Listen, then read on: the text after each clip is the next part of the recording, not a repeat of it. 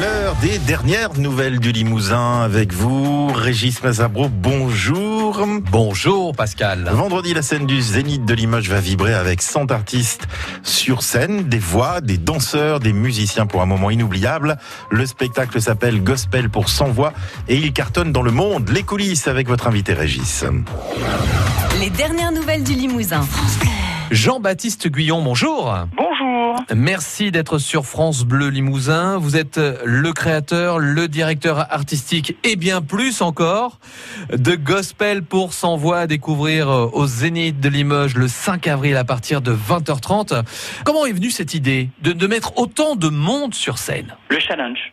J'aime bien les challenges. Je ne sais pas comment m'est venue l'idée. Peut-être lors d'un voyage au Kenya, j'ai entendu, en retournant à l'aéroport, dans une église, euh, un chant, et j'ai demandé à mon guide ce que c'était. Mmh. Et il m'a dit que c'était du gospel. Et, et c'était une des rares églises qui existait au Kenya. Et, et quand je suis rentré à Paris, je me suis dit voilà, c'est ça qu'il faut que je fasse. Ça a commencé par un show euh, au Palais des Sports de Paris. Au début, c'était un one shot une seule représentation et puis on a rempli très vite, on en a fait deux. Euh, C'était pour fêter les 150 ans de l'abolition de l'esclavagisme. Mmh. Après, il y a eu un, un, succès incroyable à la télévision. Ah bah après, oui, en, en 2016, nous avons participé euh, euh, à l'émission anglaise de Incroyable Talent qui s'appelle Britain Got Talent qui est suivi euh, en Angleterre par 12 millions de personnes et à travers le monde par plus de 100 millions de personnes. Mmh. Et, euh, et, on a eu la chance d'avoir le Golden Buzzer de Alexa Dixon et de Simon Cowell, tous les deux, un double Golden Buzz, qui, ce qui n'était pas arrivé. On est allé jusqu'en finale, voilà.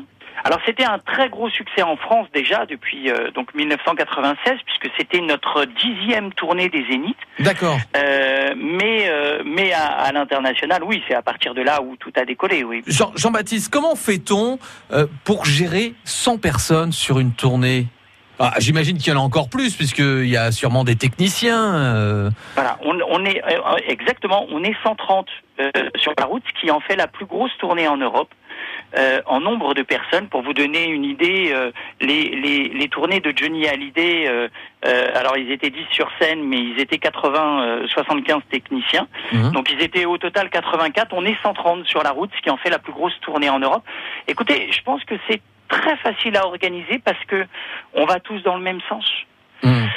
Euh, on a tous un objectif et, et on, on, on, fait tout pour y arriver. Donc euh, on choisit les gens en fonction du, avant tout, du message que l'on veut véhiculer et non pas d'un éventuel euh, plan de carrière. Qu'est-ce que vous proposez exactement comme répertoire? Qu'est-ce qu'on va pouvoir entendre au Zénith de Limoges? Parce que je suppose que le répertoire a dû bouger depuis toutes ces années. Tous les deux ans, c'est un nouveau spectacle. Euh, les gens qui sont venus à Limoges la dernière fois qu'on est passé, je crois que c'était en 2003 ou en 2004, ouais. euh, vont voir évidemment un spectacle qui n'a strictement plus rien à voir avec ce qu'ils avaient vu.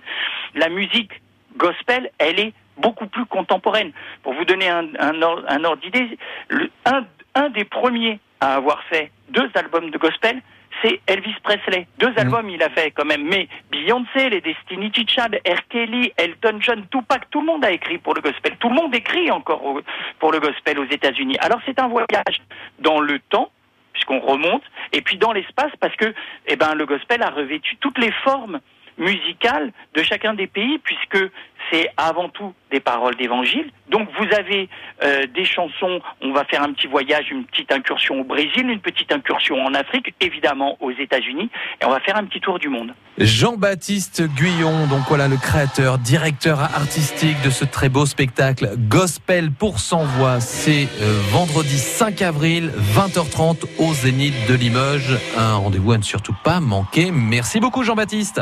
Merci à vous.